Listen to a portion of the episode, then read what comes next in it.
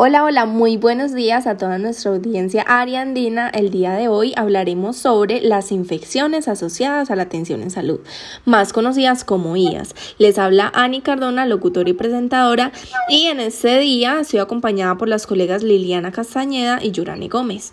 Hoy tenemos unos invitados muy especiales, ellos son profesionales en enfermería. Tenemos a Julia Alejandra Contreras, quien trabaja actualmente en el servicio de urgencias de la ciudad de Cartago.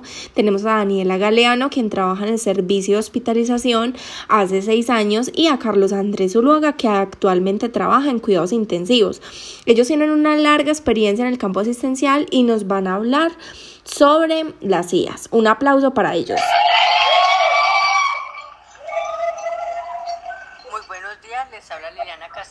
Las IAS que se encuentran incluidas en el paquete instruccional Atención Segura y es de gran importancia para identificar los errores más comunes y de alto impacto, además de las barreras o prácticas seguras a implementar y vamos a escuchar algunas experiencias de nuestros invitados.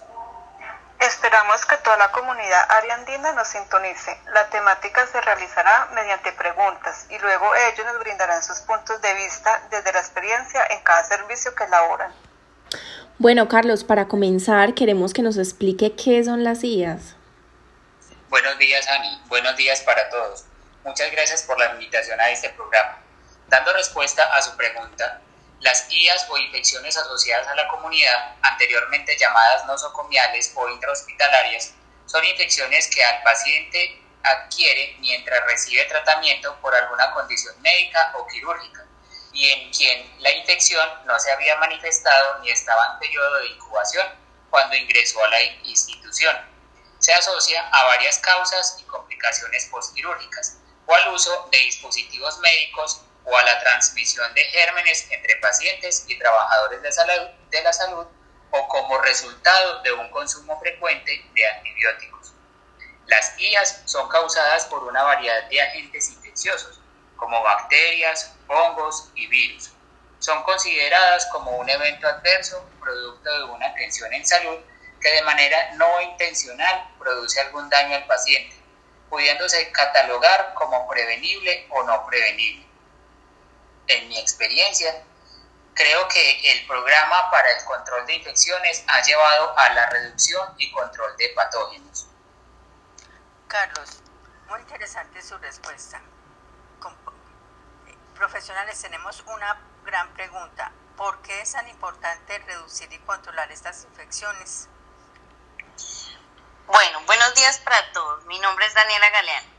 Las IAS producidas a nivel mundial se encuentran entre las principales causas de muerte e incremento de la morbilidad en pacientes hospitalizados. A lo largo de mi experiencia con pacientes oncológicos, observamos por, una, por su inmunosupresión se continúa presentando elevadas cifras de infecciones causando la muerte. Bueno, pero en caso, en caso tal de que a mí me hospitalicen, ¿dónde voy a correr más riesgo de contraer alguna infección? Hola, buenos días.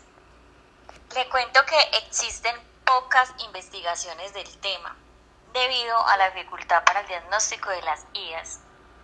El ámbito ambulatorio es el entorno donde se puede presentar menos los casos.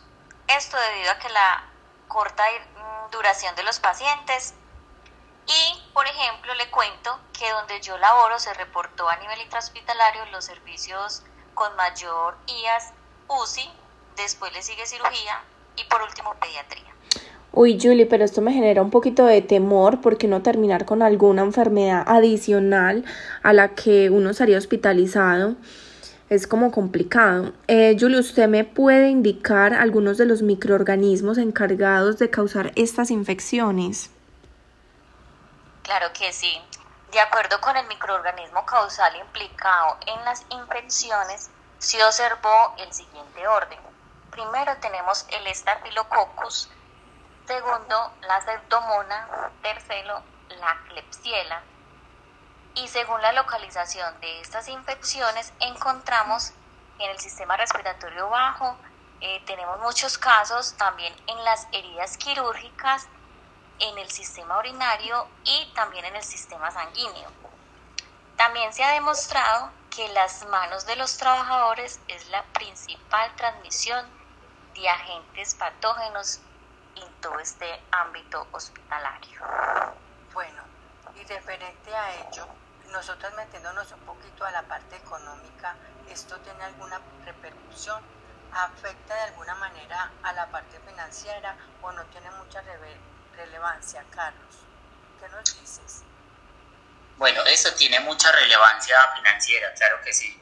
Resulta que en el año 2009 la inversión total para el manejo de pacientes con IAS por Acinetobacter baumani alcanzó los 727 millones de pesos, que se podrían haber invertido en prevención sin acarrear pérdidas humanas.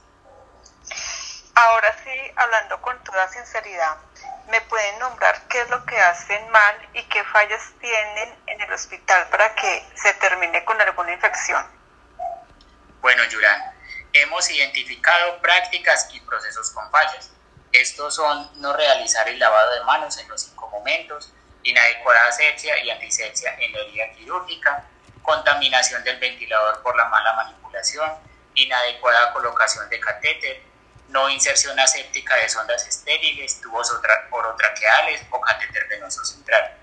Errores en la técnica general para realizar los procedimientos, realizar procedimientos en áreas inadecuadas o el error por apariencia común de medicamentos.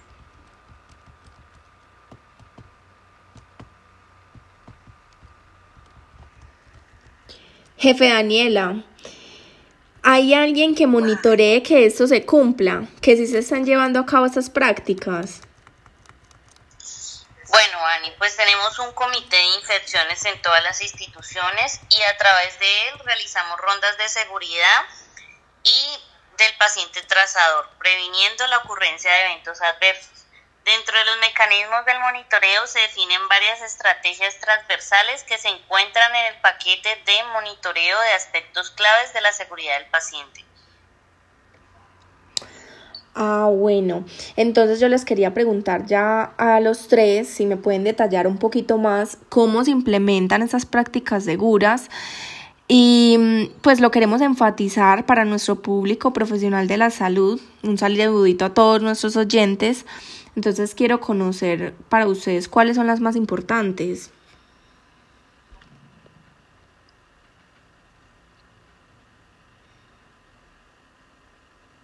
Bueno, parte de la solución es la higiene de manos aplicando los cinco momentos recomendados por la Organización Mundial de la Salud.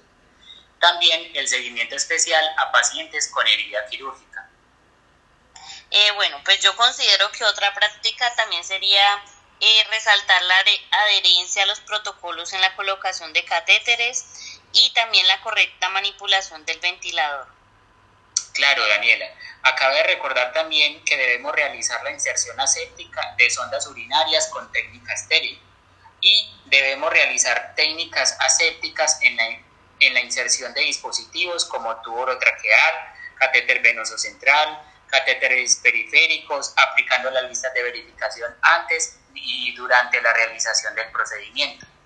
En términos generales, en todos los ítems que acabamos de mencionar, es muy importante utilizar barreras de seguridad según lo definido en el protocolo institucional, adhiriéndose a las recomendaciones institucionales para el control de infecciones y aplicar las directrices relacionadas con la seguridad del paciente y buenas prácticas.